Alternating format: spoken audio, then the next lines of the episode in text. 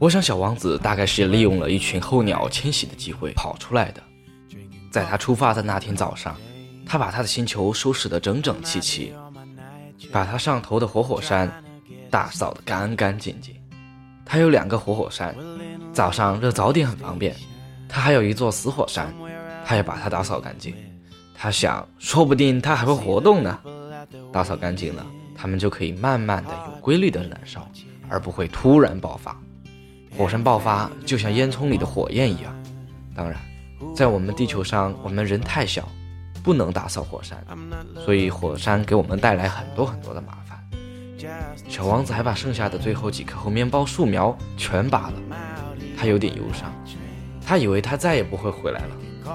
这天，这些家常活使他感到特别亲切。但他最后一次浇花时，准备好把它珍藏起来。他发觉自己要哭出来。再见了，他对花儿说道。可是花儿没有回答他。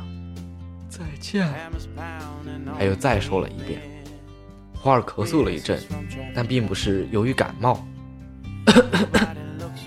他终于对他说道：“我方才真蠢，请你原谅我，希望你能幸福。”花儿对他毫不抱怨，他感到很惊讶。他举着罩子。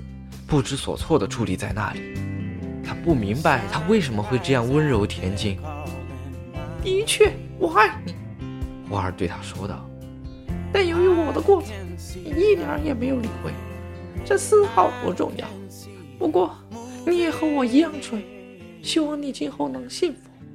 把罩子放在一边吧，我用不着它了。要是风来了怎么办？我的感冒并不那么重。夜晚的凉风对我倒有好处。我毕竟是一朵花。要是有虫子野兽呢？我要是想认识蝴蝶，经不起两三只虫子是不行的。据说这是很美的，不然还有谁来看我呢？你就要到远处去了。至于说大型动物，我并不怕，我有爪子。于是，他天真的露出了他那四根刺，最后又说道：“别这么磨蹭了。”真烦人！你既然决定离开这儿，那么快走吧。他是怕小王子看见他在哭。他真的是一朵非常娇的花。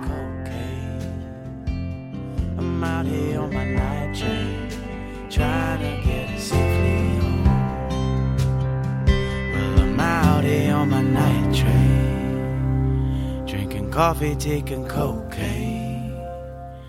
I'm out here on my night train, trying to get us safely home. Trying to get us safely home. Trying to get us safely home.